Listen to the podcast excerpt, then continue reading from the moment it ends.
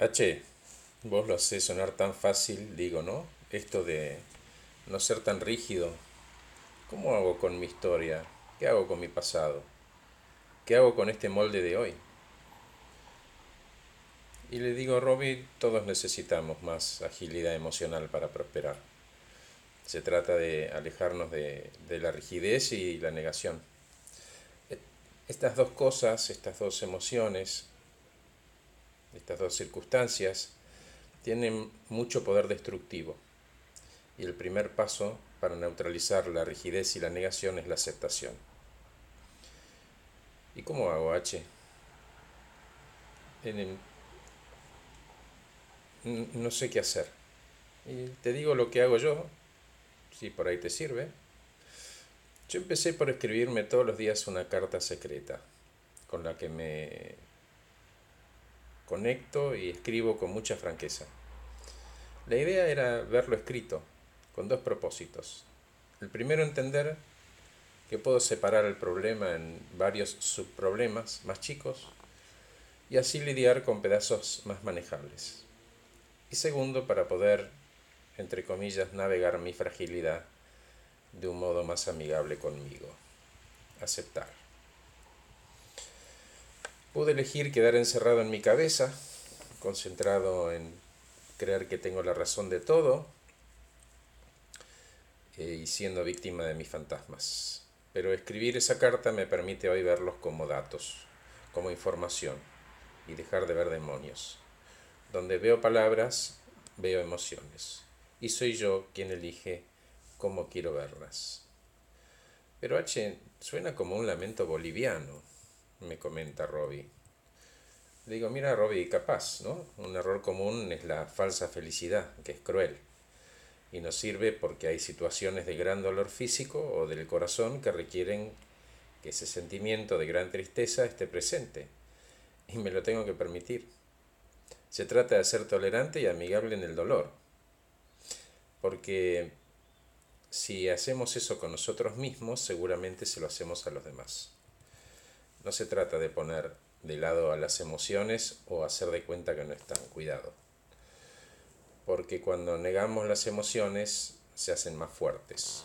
Imagínate como si tuvieras un pote de dulce de leche en la heladera. Vos sabés que está. Y el pote te llama. Algunos, Robbie, me dicen, no quiero sentir que fracasé.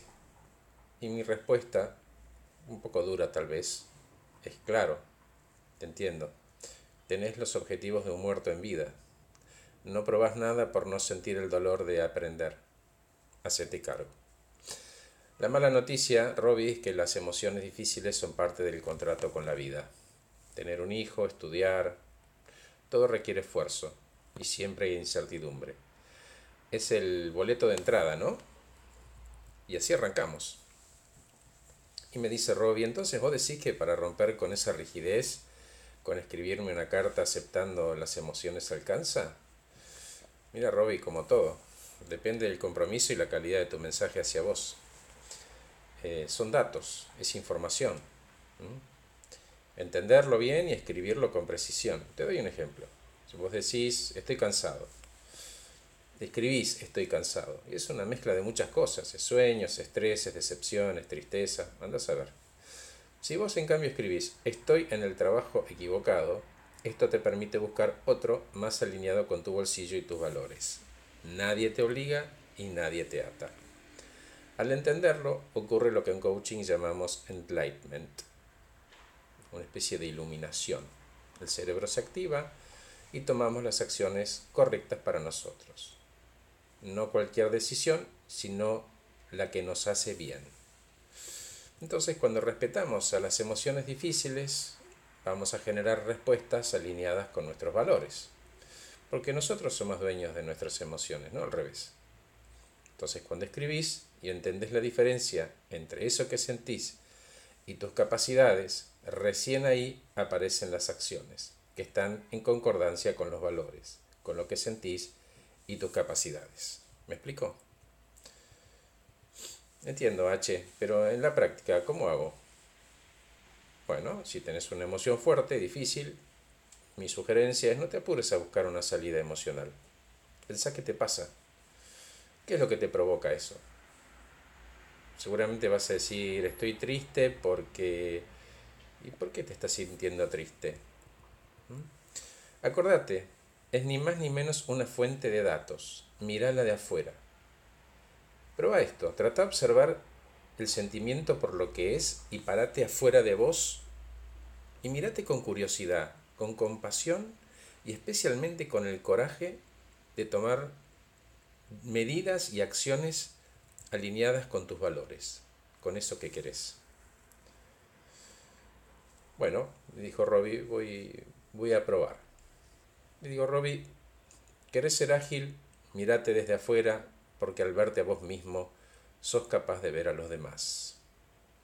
Gracias por escuchar este podcast. Soy Horacio Velotti y acompaño personas eficientes, eficaces y felices. Este podcast se titula ¿Hace falta tanta rigidez? Que estén muy bien. Gracias por escucharme.